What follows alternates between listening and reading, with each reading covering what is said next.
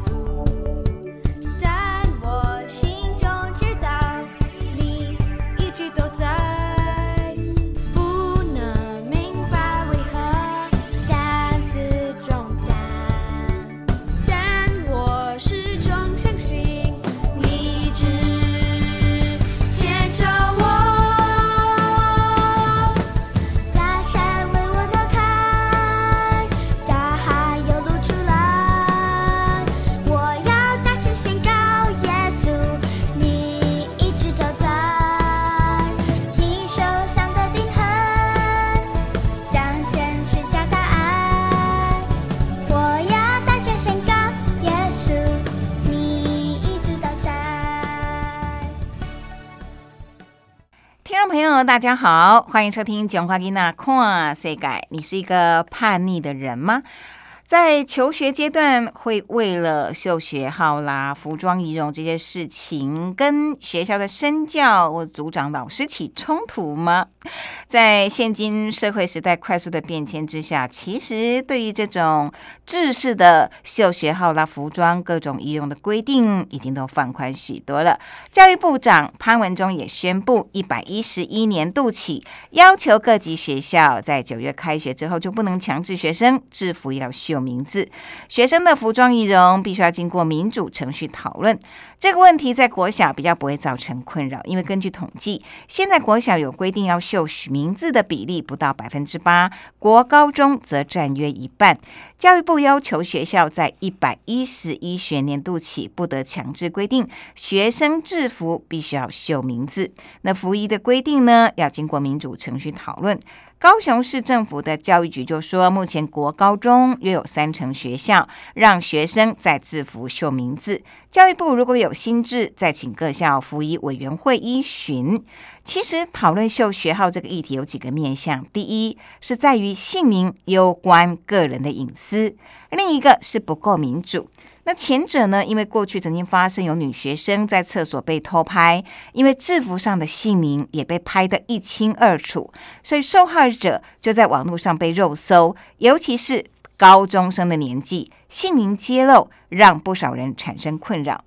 那有些人呢，他们有社群账号，因此被找到，甚至会收到一些骚扰讯息等等，这些都是姓名揭露的潜在风险。另外一个关乎秀学号是不是不够民主呢？有记者就访问到高雄女中的校长林香莹，林校长呢拿出了三十七年前就读雄女三年级的照片，他说当时制服上就只有绣名字、学号跟年级杠。而并没有秀姓名。那熊女的校风一向很民主，决定任何事情都会投票，所以其实这个问题呢，对于有些学校来讲也不存在啦。那当然也有国中校长说，之前教育单位就有提醒各校制服以秀学号为主，尽可能不秀姓名。当然这些国中他们也会遵守规定。那有些呢是学校是秀男生不秀女生，各校都有各校的服装仪容委员会来决定这件事情，也明文规定，国中以上的话要有学生代表参与。以上这些报道，从这个报道当中，我们其实也可以感受到，在时代进步、社会风气演变下，的确相关的规定都没有像以前那么严苛了。所以今天两位小主播就来跟我们谈谈这个议题，还有他们的看法。欢迎收听今天的《儿少聊新闻》，《儿少聊新闻》。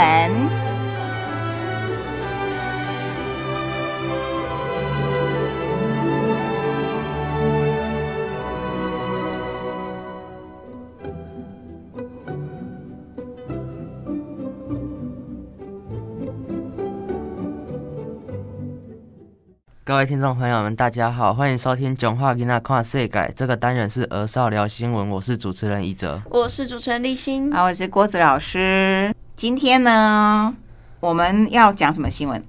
就是教育部宣布，九月起学校不得要求学生制服绣名字。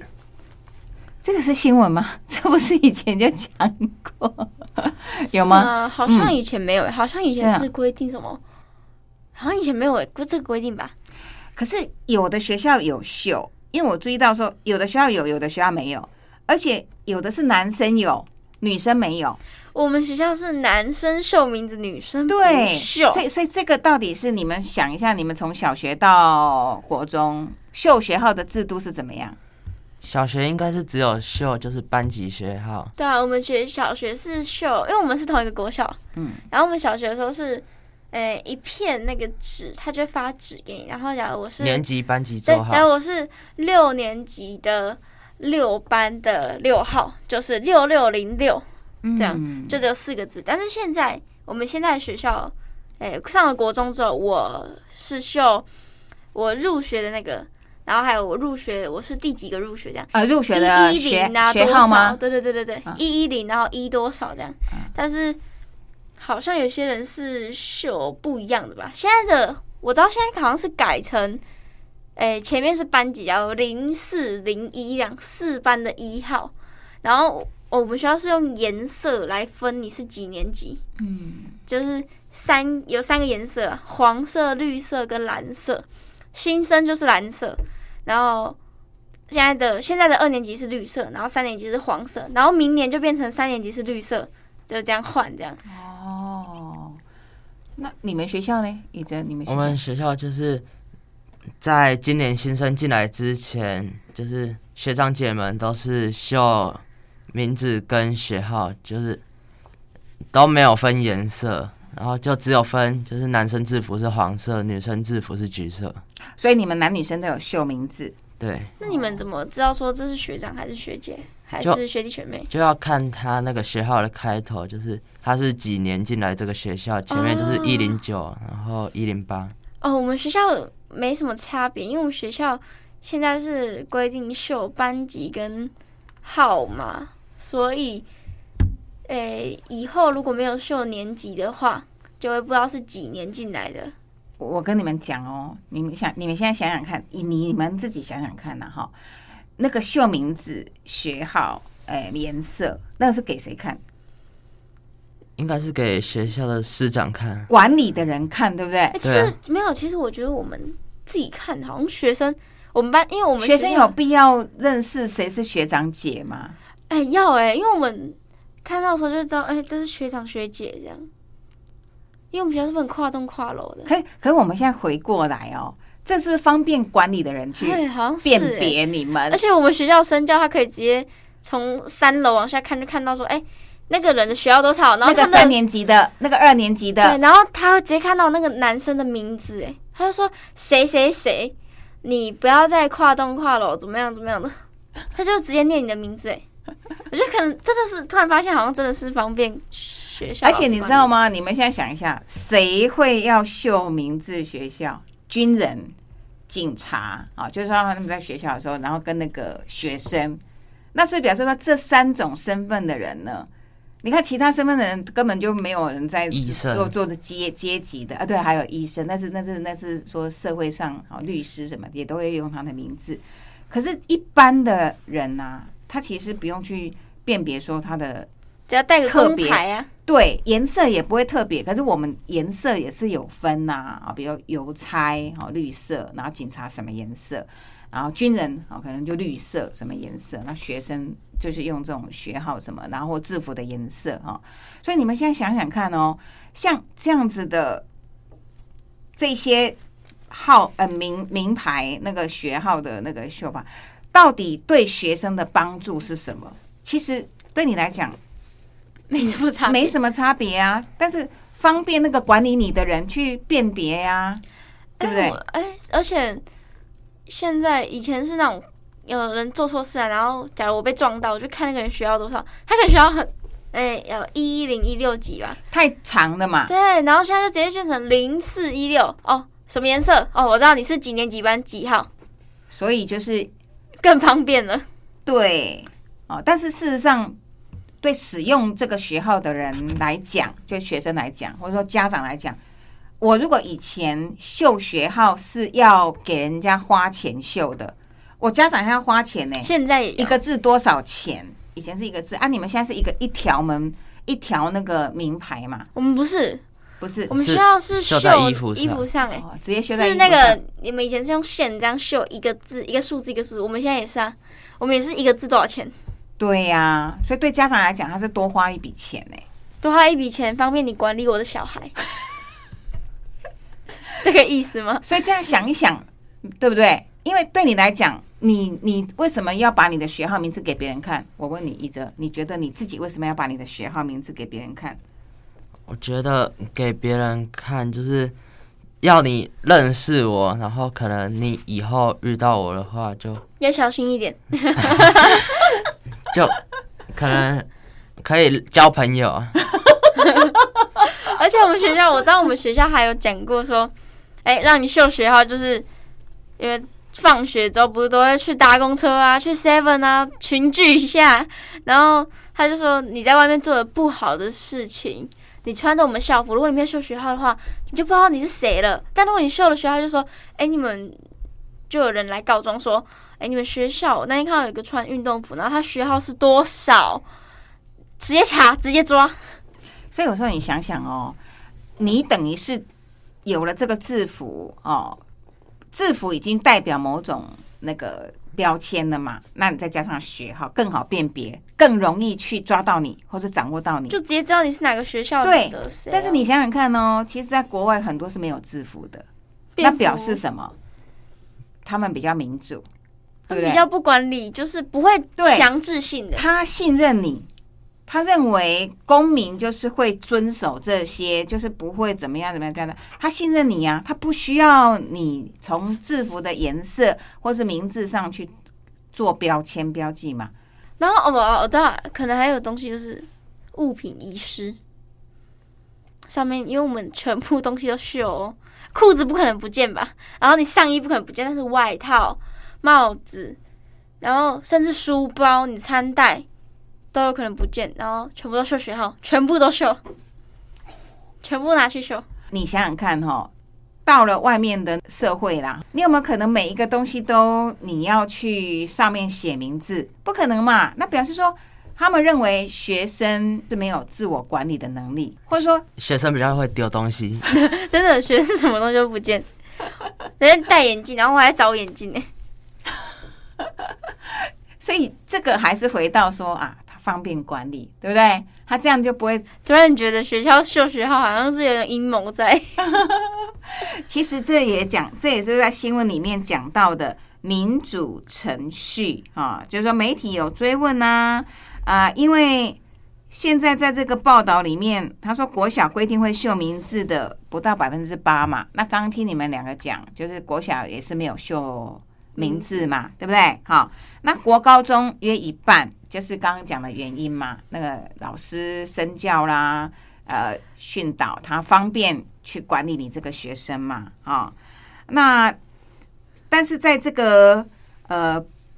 因为为了怕避免为管理而管理，所以他希望说哦，透过民主的程序，让学生去票选嘛，然后颜色啦，啊，你要绣在哪里呀、哦，那他就有这个民主的程序跟制度了嘛。那你们有这样的程序吗？没有，没有，就直接发给你们一条。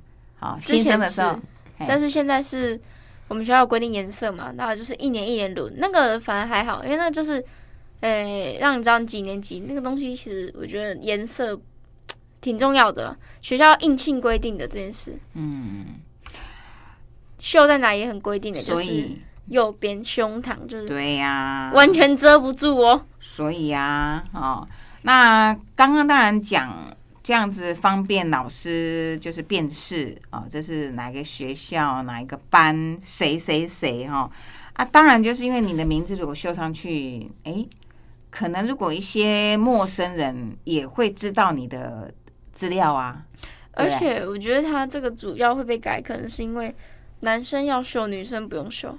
但是性别平权，为什么男生要秀，女生却不用秀呢？那你们自己觉得呢？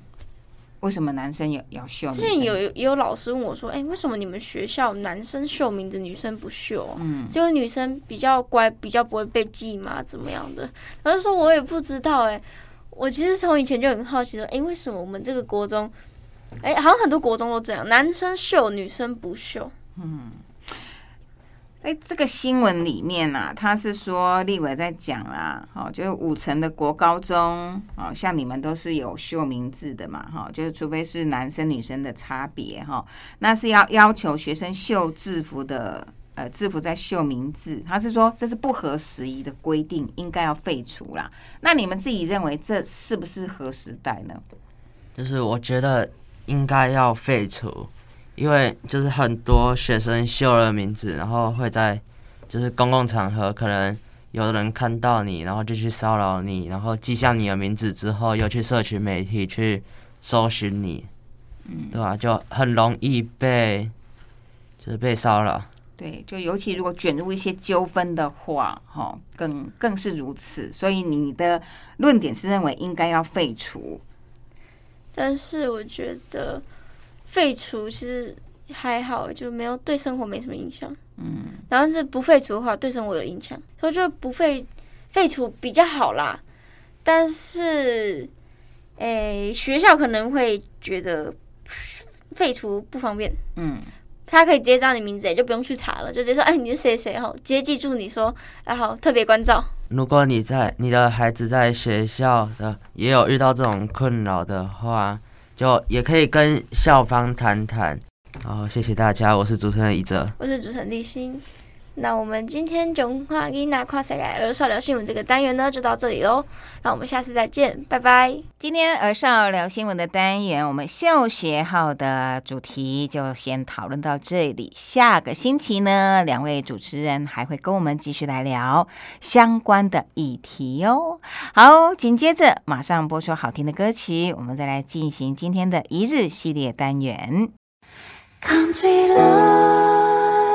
この道ずっと行けばあの街に続いてる気がする Country road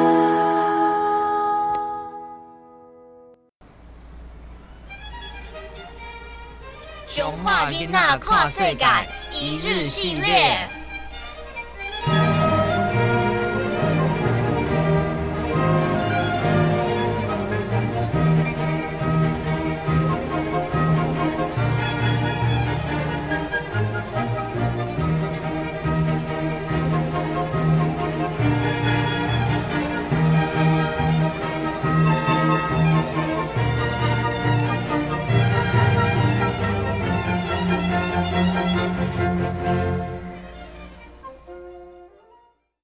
大家好，我是庄永晴，我是庄永祥，欢迎收听《九话囡仔跨世改》。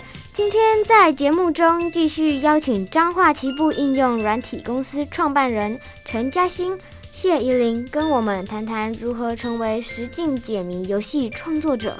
嘉欣大哥、依琳姐姐告诉我们，他们用 LINE 聊天机器人技术进行一系列的彰化旅行家服务，两个人还一起合作开发虚实整合的半线保卫战实境解谜游戏。游客不需要另外下载程式，只要连上 Line 就能从彰化火车站出发，解谜闯彰化，一路吃吃喝喝，又能深度认识这座三百年的古城。对对对，这个游戏我们上次也体验过了，真的又有趣又好玩。到底什么是实境解谜游戏？又要如何成为一位实境解谜游戏创作者呢？今天中华囡仔跨世界就要为大家访问谢怡玲、陈嘉欣，一起带我们成为造梦写手，成为一位实境解谜游戏创作者。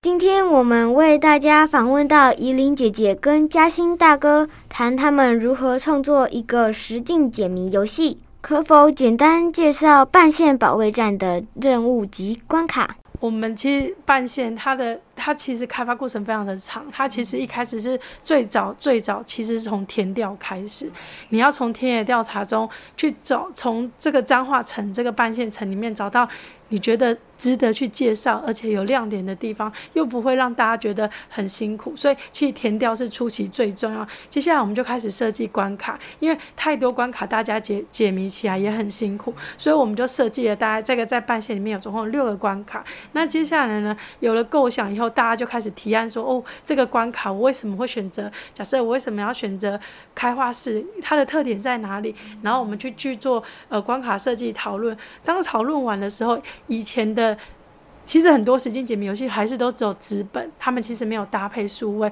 那这时候就会需要有很多真人的小天使在陪伴。那如果你有时候跟陌生人一起解谜，你可能会觉得不自在，而且你可能不是那么呃呃顺畅。所以我就觉得我们可以用我们自己的专业。我们家最厉害的地方就是。我之前说，我们最厉害、最最大的资源系统就是数位的开发，就是嘉兴。所以那时候我们就想说，那我们可以用我们善用的呃能力，所以我们就加入了 Line。这个我我觉得这个也是创举，因为很少人使用 Line 去做解谜，在当时第一套的时候。那这个 Line 的话，它做背后很多演算是不用真人，他会告诉你，当你解错，他告诉你答错了哦。当你想不出。那个内容的时候，他会给你提示。当你解完谜，他会告诉你说为什么这一关这样子设计，甚至告诉你说附近有什么美食。所以其实整个脉络其实是从填调开始去做设计，然后再去发想，然后再做道具的设计开发，最后进入城市的部分。那其实呃，这东西其实还要做不断不断的优化，还有封测。我们光封测每次都去了二三十个人，为了就是让体验更更更完美这样子。对，所以整个流程其实。希望做一套游戏，当然是如果像以我们这是有故事性的，就是以主轴半线为主轴，所以它的脉络跟关系关联度，还有与地方的连接，其实要很深的。对，所以它是它的特色这样子。没错，因为像刚刚呃 Vicky 也有提到说，其实我们每次去做封测都有二三十个人，所以他这一套其实是我们优化再优化，也许已经优化了个可能十次了这样。所以我们一开始我们就觉得说，哎，他如果一直答错，错到了可能第五次、第八次、第十次，我们其实会一步一步再给他一些小的提示，这样。所以我们有一直给一些面包屑、面包屑这样。然后我我们的提示也是会每个关卡有三个，然后以前的话那个难易度可能都差不多，后来我们就把它变成那个越来越简单，这样就那个光是提示的部分那三个提示我们也是优化过的，这样，所以整个就是本来本来可能只是一个输入答案的工具，冷冰冰的，后来变成它是一个好像是陪伴你玩游戏的一个小天使，我们就让它角色有不同的定位，这样对去做持续优化是。因为我其实还蛮爱观察玩家，所以有的玩家是。我们从头到尾都不能开，因为只要你开提示，你就会被加分数。所以有的伙伴就是我们来参参加竞赛的，有来参加这种游戏的伙伴是完全不可以开，只要开就会生气的。但是你你你真的没有办法，呃，就是避免人家暴暴力解，因为我自己去玩别人游戏，我会解到最后生气，我就说全部开，我没关系。对，所以这是游戏中你很难去去掌握它的。但是我们会是尽量希望，但我们希望大家可以体验，但是我们。们没有办法，因为都是取决于个人，所以我们现在就是我们自己在设计后，我们都会把它设计一个曲线，就是让他进入嗯容易一点，他有成就感的时候，他就会愿意花多一点时间来解谜，然后挑战自己，获得成功的喜悦，这样子。小朋友也可以自己动手设计一套实境解谜游戏吗？如何开始？如果就是我们我们我们会把它裁粉，就是如果你只是因为解谜有很多类，因为近几年超多人在做解谜游戏，所以解解谜游戏到底要没有故事性？因为其实我们光在设计这个班线，不管哪一套，他们在写游戏脚本的时候就花很多时间。那如果今天小朋友我纯粹只是要做解谜这件事情，那其实有很多呃像是嗯、那个那个。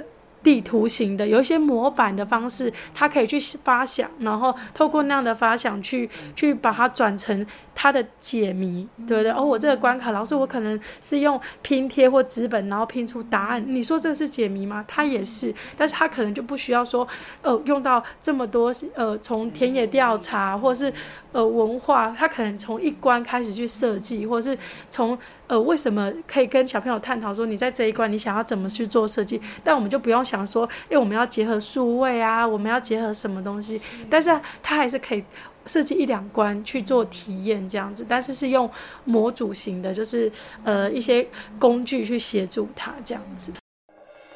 幸福因为有你，我却时常忘了注意。如果少了你，多么可惜。是你让我发现，原来我是被人珍惜，在意感谢生命中有你。睁开了眼睛上学去，有时其实还没睡醒。迷迷糊糊，偶尔犯点小错误，多亏爱的天使在保护。谢谢有你陪我学习，认识这世界多有趣。就算受了伤，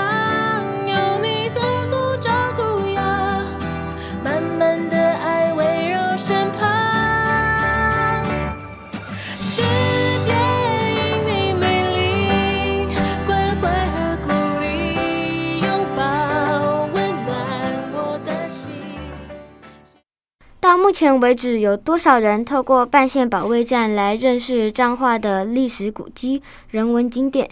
他们的回馈又是什么？目前开发中的实境解谜游戏又是什么？可以跟我们分享吗？有，就是因为我是觉得说，呃其实它是一个很好的，其实我都获得很多回馈，所以我们持续每年都其实都做一套，所以我们现在目前有做园林的，还有田中的。那我的想法是，为什么会选择田中这种路线，而不是鹿港？主要原因是希望彰化其实蛮多火车会经过，大家乡镇都很有特色。那我就理想中就是大家不论你从台湾各地来，你只要下火车，你就可以开始解谜。所以接下来我们就是以台田中为主，然后希望可以跟田中马去做连连连结合作，让大家来到田中的时候，可以除了来跑马拉松之外，他其实用新的角度、用游戏的方式，也可以玩田中。因为其实我自己累积了几套经验以后，我们这其实，在园林它的范围就很大，那会遇到说，如果今天有带小朋友的时候，如果骑脚踏车就很轻松，但是如果今天是妈妈带小孩不会骑脚踏车的话，哦，那就很辛苦。所以其实我在修正完以后，呃，我们其实有很呃。半线其实在中间而已，但是来到田中的时候，它会其实是一个很轻松的入门，它就是一个很很轻松。我的目的会最大的修正是希望从地方出发，因为我觉得很多自己彰化在地人对自己家乡不是那么了解，所以我希望透过学校跟学校的合作，所以我这一套田中最大明显最大的差距是我把它的难易度下降了，关卡数也下降了。那我希望透过轻松的方式，让小朋友。自己本身不用家长的情况之下，也可以解，也可以解谜成功。所以我后来发现说，诶，这是最最好的方那个方式，因为他我希望透过在地人对这件事的认同，然后他进而去推荐朋友来到彰化，或是如果你是田中人，你就会说，诶，这里有一个很好玩的游戏，你可以来到彰化。所以我们就去修正了这个呃游戏的难易度，然后我们希望大家可以在游戏中获得知识点之外。应该是获得成就感之外，也获得知识点。对，呃，我觉得就是以公司来讲，一定是大家要互补，特别是如果是夫妻的话，那像我们公司的组成是软体公司，就一定一个一个人开发对内这样，一个是对外做沟通这样，所以我觉得这个组合很好，所以也很感谢 Vicky 的。有时候也会有讨论，那就会呃妥协到某个方向这样。我是觉得蛮幸运，是因为呃，一个实境解谜游戏最贵的地方，其实就是资资讯系统的部分，它的投入跟那个成本非常的高。然后我就很幸运，说我都一个很很有很很强的支持系统。因为其实如果不是这支持系统，我其实很难去实现我所谓。梦想，所以我就说他是神灯嘛，我就许愿他就做完这样。那也很幸运，就是我们其实除了我们两个在做，其实我们还有一群很好的伙伴，就是云客伙伴，他们去做设计、填调。所以我就觉得其实都很幸运，就是他一直支持我实现每一个每一个阶段的目标这样子。对，所以才有办法成就现在的彰化林家跟半线这样子。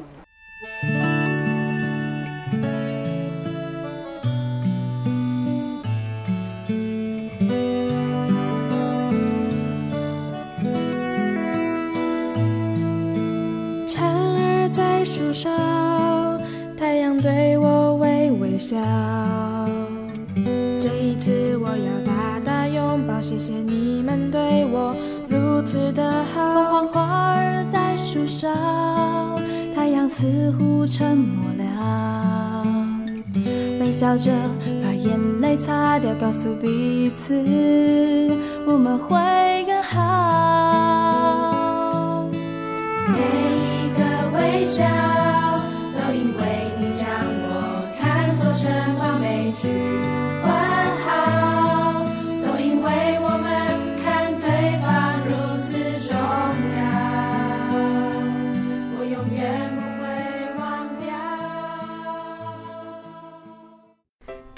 我们为大家访问到怡琳姐姐跟嘉兴大哥，谈他们如何创作一个实境解谜游戏。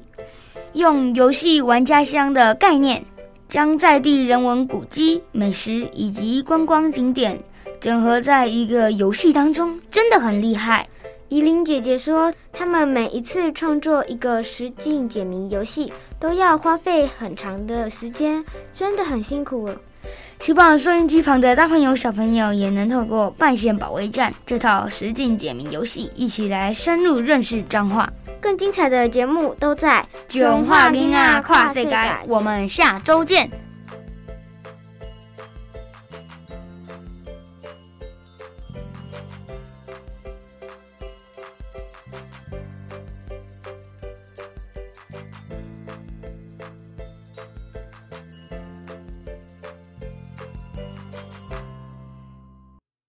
国声广播公司八一零千赫一七九千赫台址在彰化市八卦山上，进行每周日上午十点到十一点。囧话给那跨世界，今天在节目当中聊到了嗅学号这个议题，其实很多人从过去到现在的年代会感觉，嗯，现在学校好像已经没有像以前管这么多了，好像校园风气其实也越来越开放，越来越自由，更多的是。可能很多师长会觉得，呃，需要花很多时间跟心力啊，与家长沟通啊，有关于孩子教养的问题哦。其实学号啦、制服、服装、仪容，可能都是外在的。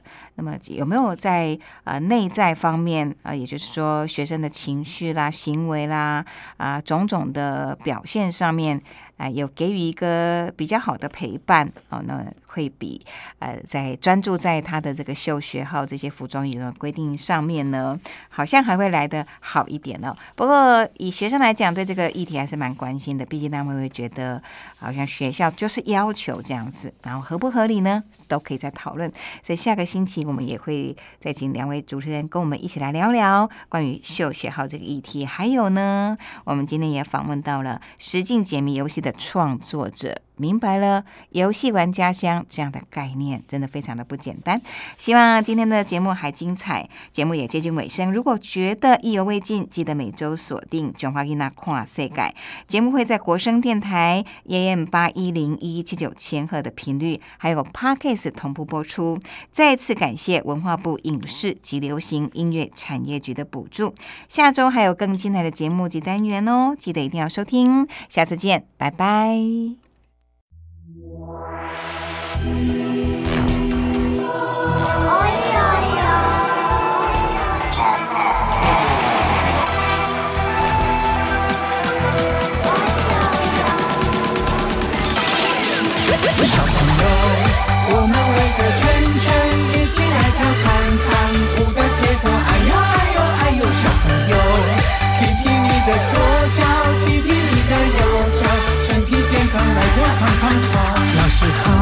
学早，你好你好大家早，手牵手做体操，自由自在像小鸟。我唱歌你跳舞，扭扭你的小屁股，摇一摇动一动，随着音乐跳一跳。小朋友，我们围个圈圈，一起来跳看看舞的节奏。哎呦哎呦哎呦，小朋友，踢踢你的左脚，踢踢你的右脚，身体健康来跳胖胖操。右手举起来，举起来右手放下来右脚抬起来左手放下来右脚放下来。